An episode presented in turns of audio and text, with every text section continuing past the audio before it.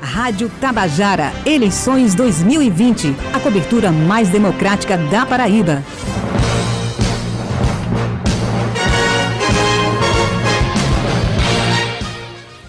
Olha, gente, a Tabajara dá início, dá o pontapé inicial, uma série de entrevistas com os candidatos a prefeito da capital paraibana, onde vamos trazer aos nossos ouvintes os projetos dos 14 candidatos para melhorar a cidade. É a cobertura mais democrática das eleições 2020 de uma emissora de rádio aqui na Paraíba. E o nosso primeiro entrevistado, como dissemos ontem, como anunciamos hoje, é o candidato do PT, Anísio Maia. Candidato, boa tarde. Bem-vindo ao Fala Paraíba. Primeira pergunta para o senhor. É, confiante na, na possibilidade de, com a sua candidatura até o final do pleito? Bem-vindo e boa sorte. Inicialmente, meus cumprimentos a toda a equipe e também cumprimentando os ouvintes. É, nossa candidatura foi muito bem preparada, seguiu todos os trâmites legais, muito numa caminhada muito bem planejada, uma equipe jurídica que nos orientou todos os passos a ser seguidos para que não haja nenhuma possibilidade de algum contratempo jurídico. Então, se pode ter um figurino eleitoral para seguir, nós seguimos. Então, não tenho a menor dúvida que nós vamos caminhar tranquilamente até o dia 15. Vamos, come Vamos começar agora nos eixos temáticos. Começando a falar sobre saúde, candidato, nós estamos enfrentando uma pandemia e considerando que a, a perspectiva de termos uma vacina, enfim, é para o próximo ano, a pandemia perdurará. E ao menos no início do próximo mandato, se eleito, quais são as ações que o senhor julga urgentes implementar e como o senhor agiria diferente no combate à Covid do que a atual gestão vem fazendo? Olha, nós temos qualquer gestor, qualquer gestor que tem um plano para tratar especialmente da pós-pandemia. Tem que ter um plano para geração de emprego e renda, que nós vamos ter um aumento do desemprego, por incrível que pareça. Nós não temos uma perspectiva animadora pela frente. Nós vamos ter um aumento de casos clínicos de saúde, em função de uma demanda reprimida. Teve muita gente que não continuou o tratamento, não iniciou o tratamento, não fez exame, não fez cirurgias, em função da pandemia. Então, isso tudo aflorar, principalmente no próximo ano. E temos que tá, tratar também, principalmente, da questão da segurança alimentar. Com o fim do governo Dilma, que era a sequência do governo Lula, as ações de segurança alimentar diminuíram, a assistência social diminuiu. Então, o número de pessoas desassistidas vem aumentando cada vez mais. Então, um plano emergencial contra a pandemia tem que tratar disso. Primeiro, linha de crédito barata e fácil de acessar, através do Banco Cidadão, através do Banco do Nordeste, Banco do Brasil, convênios que a prefeitura pode fazer para acessar o crédito, inclusive até com aval solidário, para que milhares de pessoas tenham acesso a um crédito rápido para, digamos assim, acessar seus estoques, no caso de um pequeno supermercado, comprar um equipamento, no caso de um pedreiro, para fazer serviços por conta própria, comprar materiais, no caso de um artesão, tudo isso com crédito fácil para gerar emprego rapidamente para um monte de gente. E também criar um, um, uma, um programa e que contemple pequenas obras pelos bairros. Nós estamos chamando de Programa de Desenvolvimento dos Bairros. Em vez da prefeitura contratar uma grande empresa para construir grandes obras, agora é o momento das pequenas obras.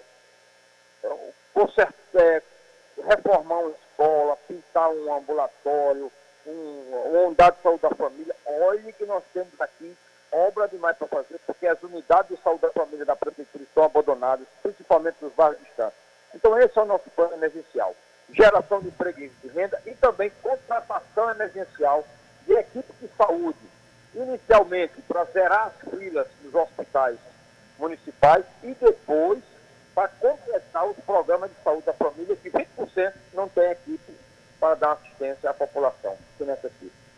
O candidato, o que seu plano de governo reserva para o pessoense para melhorar a qualidade do ensino da nossa capital?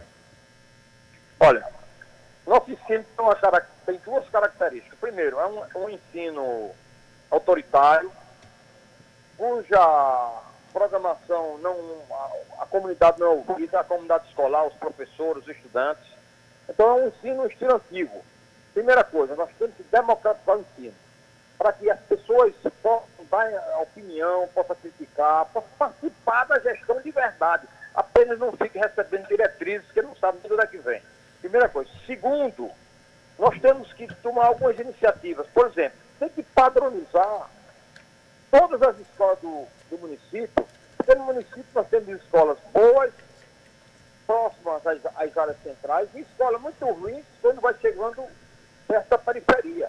Então não é uma discriminação, uma injustiça. Quem mora longe tem escola ruim e quem mora perto do centro tem escola razoável. Então, primeiro, nós temos que padronizar tudo. Todas as escolas têm que ser iguais. Tem que ter professor no mesmo nível, tem que ter equipamento igual e tem que ter um ensino do mesmo jeito. Terceiro, inclusão digital para alunos e professores. Você não pode admitir que no tempo de hoje tem alunos conectados com a internet. Tem professores com dificuldades para ter acesso à internet. Então, todo mundo tem que ter um equipamento adequado para se inserir no ensino segundo os padrões tecnológicos de hoje. Então, todo aluno tem que ter um equipamento, todo professor também. Isso, lógico, depende da idade, depende do tipo de ensino que seja ministrado. Mas todos eles têm que estar conectados à internet na quadra. Depois, a prefeitura tem que criar em toda a rede pública, tem que introduzir o ensino da tecnologia da informação. Para o aluno, quando tem a condição de começar a receber o primeiro ensinamento, as primeiras informações, ele já tem acesso para se familiarizar com a tecnologia da informação.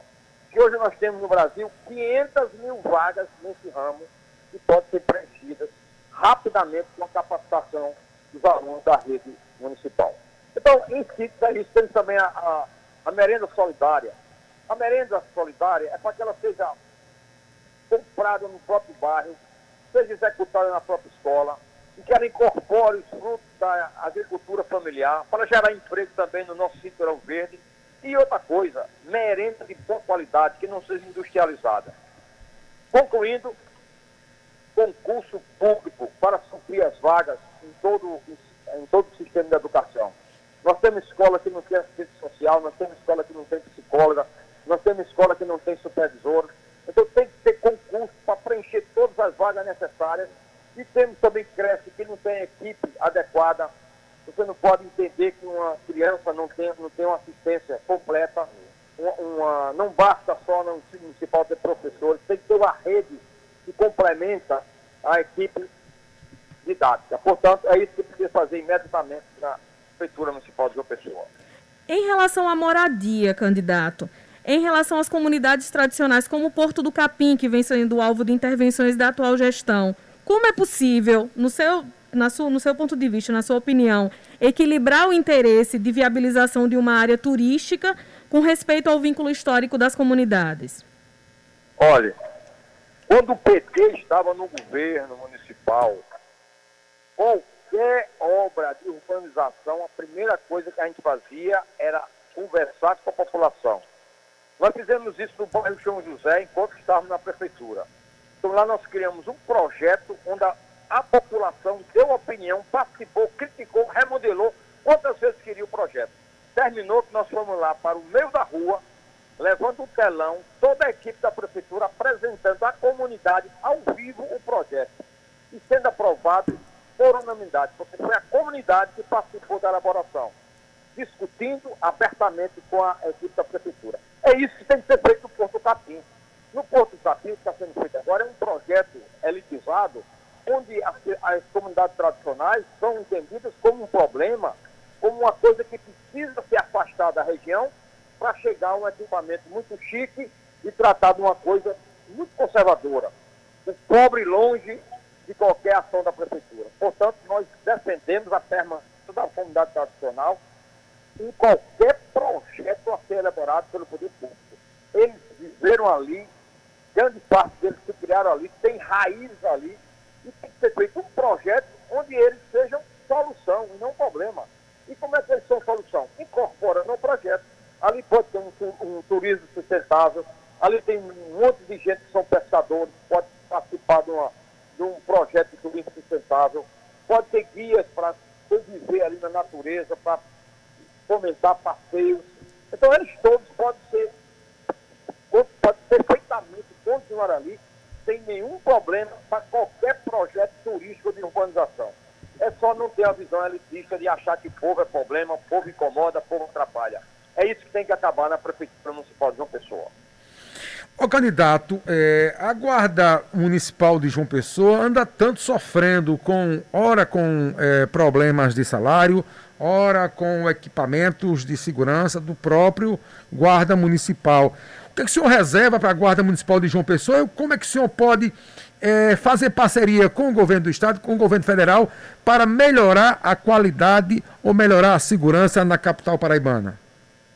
Olha, primeiramente você tocou numa, você falou numa coisa importante, parceria com o poder público estadual e federal. Isso tem que ser feito em, em todas as áreas, principalmente na segurança. Que eu acho que a Guarda Municipal tem uma, deve ter uma ação complementar na segurança pública. Que a segurança pública deve ter como como agente prioritário, coordenador, a polícia dá os órgãos de segurança pública do Estado da Paraíba. A Guarda Municipal, nós temos que tratar com ela da seguinte forma. Nós vamos ter um plano de segurança, nós chamamos plano de segurança, plano de defesa social e cidadania. A nossa visão de segurança é segurança cidadã, segurança da paz, segurança compartilhada com a população, segurança com inteligência. É muito mais importante você colocar uma iluminação na rua, colocar câmeras de monitoramento, é, criar comissões de cidadania com segurança nas escolas, onde a Guarda Municipal e a Polícia Municipal, junto com a comunidade escolar, discutem como é que deve orientar a juventude que ensina que a, que a estrutura naquele local, como é que a comunidade vai ajudar no combate às drogas. Então, são tarefas educativas que fazem com que a segurança seja reforçada a partir da base. Para mim, quanto menos bala, melhor, quanto menos arma, melhor. A Guarda Municipal não deve entrar na corrida armamentista. Porque tem gente que só pensa na hora de segurança em arma. Nós pensamos em educação, em inteligência, em participação da comunidade, está nas mãos dos órgãos de segurança para estabelecer a segurança cidadã.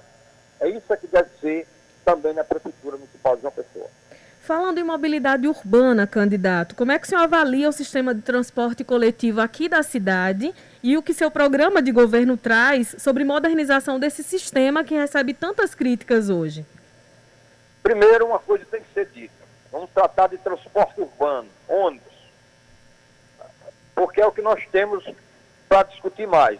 Temos outras alternativas que não foram implementadas pela Prefeitura Municipal. Como, por exemplo, BRT, há muito tempo se discute, mas não tinha nenhum plano de mobilidade para poder ter acesso a um financiamento.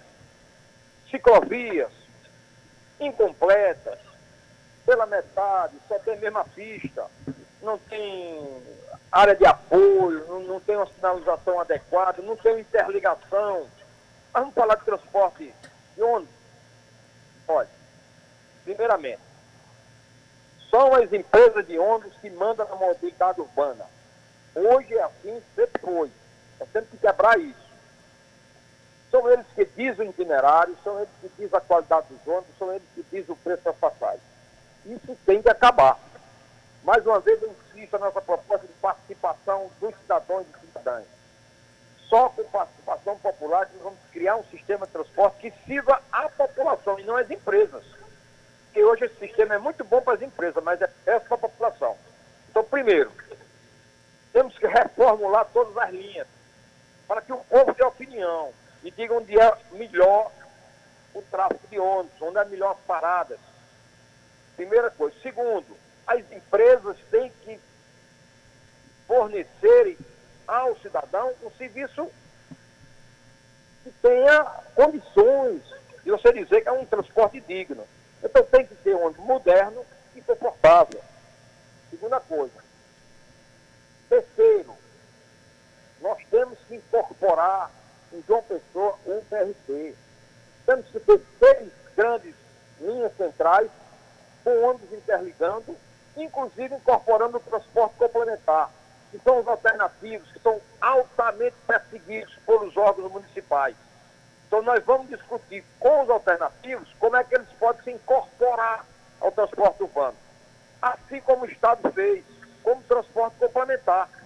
Assim como nós fizemos no Estado, nós patrocinamos um grande diálogo com o transporte complementar e os órgãos do governo estadual e chegamos a construir esse projeto de transporte complementar. Pode ser feito também em João Pessoa.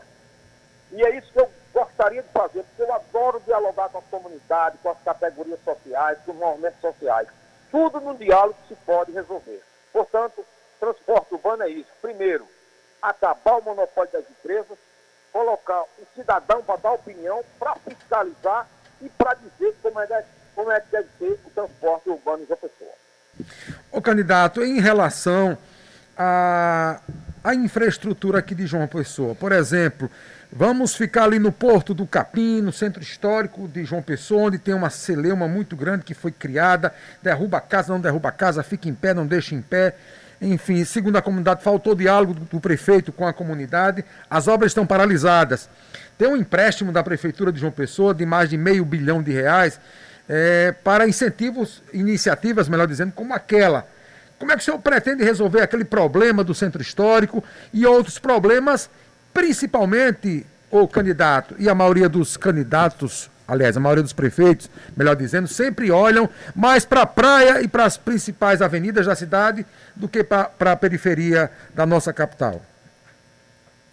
Eu posso dizer que eu tenho condição de realizar esse tipo de ação, porque quando eu estive no Ministério da Pesca, eu não fiz outra coisa que não conversar com as pessoas, dialogar, montar mecanismos de participação social, onde a pessoa não precisa de pedir a ninguém para participar, vai ter os conselhos, vai ter os organismos próprios, para qualquer cidadão chegar, participar da opinião, reclamar e criticar, sem pedir licença. Então o cidadão não pode pedir licença para fazer o que é um direito dele. Então, na, na estrutura, a mesma coisa. Nós não faremos nada sem ouvir a população, sem ouvir as pessoas que vão, que vão sofrer as consequências ou, ou gozar dos benefícios. Portanto, tudo tem que ser dialogando. Esse nosso novo projeto popular inclui a participação popular. Em mobilidade, a mesma coisa. Estrutura, do mesmo jeito. Nós temos muita coisa para fazer em uma pessoa com estrutura. Por exemplo, você falou no centro histórico. Nós, como como deputados, temos um projeto de lei que permite ao poder público desapropriar qualquer casarão desse que esteja oferecendo risco à população. Eu e, rapidamente você olha que deve ter uns 50 já nessa condição, para transformá-lo em equipamento ou comercial ou que a um projeto público. Então há como fazer isso legalmente, inclusive sem prejudicar o proprietário, sem prejudicar o proprietário. Então, isso pode ser repassado à iniciativa privada com compromisso de restaurar e readequar esse casarão, esse imóvel histórico. Rapidamente, sem investir muita coisa no poder público, nós mudaríamos a paisagem do centro histórico que hoje é de ruínas. Hoje é uma vergonha. O centro histórico está ruindo e a Prefeitura Municipal de Pessoa está olhando, contemplando. Portanto, nós podemos também operar essa obra com muito diálogo com a população, com os proprietários dos casarões e aqueles que estudam a preservação do patrimônio público. Isso também não pode faltar na hora de discutir essas coisas. Então, infraestrutura de uma pessoa, muito a desejar. Nós temos um monte de, de mercados públicos que começaram as obras de readequação, estão pela metade. Temos outros que foram readequados, mas já foi totalmente desorganizado pelo, pela ocupação desordenada da área. Então, tudo isso mostra que a administração municipal tem que dar um passo à frente na sua gestão, tem que ser uma gestão mais eficiente. Nós temos praças que são construídas, inicialmente são lindas, depois o mato invade e depois não há uma conservação. Enquanto isso, nós temos aí em Lu com milhares de funcionários públicos que podem ser utilizados em outra, outra repartição, outro local do, da prefeitura, para ter um papel muito mais produtivo. E não é feito isso. Portanto, tem muita coisa para mudar nessa prefeitura, mas nós temos muitas ideias, porque juntando com a participação popular, essas ideias vão sair do papel e serem apresentadas à população, serem reformuladas, serem adequadas e ser aquilo que o povo pensa que deve ser. Candidato, estamos chegando aos minutos finais, a gente tem só mais três minutos, né? Concluindo, lembrando que como a ligação caiu, a gente acrescentou mais dois minutos do tempo destinado à sua entrevista. Para deixar esses três minutos restantes para suas considerações finais, já agradecendo a participação do senhor aqui no Fala Paraíba. Tá ok. Mas, primeiramente, quem está falando agora é o deputado Anísio Maia, como todos sabem. Mas o deputado Anísio Maia tem uma história. Eu comecei a minha vida política muito cedo, ainda jovem, sempre lutando contra as injustiças sociais, sempre defendendo a democracia, sempre organizando aqueles setores mais fragilizados da sociedade, sempre ajudando aqueles que precisam do apoio do poder executivo, do poder público. Foi assim que eu fiz no Ministério da Pesca, incorporando comunidades ao sistema produtivo, gerando cidadania, um ambiente de muita democracia, de muita participação. E é com experiência, com essa experiência que eu me coloco à disposição do povo de João Pessoa. Quero ter uma administração totalmente participativa, onde o eu não exista, sempre sejam nós, sempre sejam somos, sempre seja a comunidade organizada. Então, nós vamos criar um sistema para afastar as barreiras impedem o povo de participar da administração. Então, um sistema montado há muitos anos, que deixa o cidadão longe. O cidadão só tem direito a levantar o braço uma vez no orçamento impositivo e uma vez votar. Nós queremos que o cidadão tenha a possibilidade de participar permanentemente do andamento das ações da prefeitura, não só discutindo o seu início, o seu conteúdo, mas também fiscalizando. E nós temos também um sistema de fiscalização que não vai depender de uma pessoa, não vai depender da vontade de ninguém. O cidadão vai poder apertar um botão e de forma informatizada saber tudo que está sendo gasto da prefeitura, onde é que está sendo investido o recurso, como é que está o andamento de uma obra, como é que está o andamento dos estoques, até da saúde e tudo mais. Portanto, esse é o nosso sonho, essa é a nossa vontade de dialogar com João Pessoa, fazer a cidade uma só, acabar esse negócio de João Pessoa das áreas centrais, João Pessoa das áreas mais longe. Nós queremos equilibrar o investimento público para tudo ser corretamente distribuído, porque isso é um sonho e é isso que nós fazemos. Nós somos lutadores da justiça social, nós vivemos a vida toda lutando por democracia e é isso que eu quero fazer na minha cidade. Uma cidade de todos paraibanos, onde todos compartilhem igualmente os frutos e os benefícios de uma gestão democrática e participativa. Rádio Tabajara, eleições 2020, a cobertura mais democrática da Paraíba.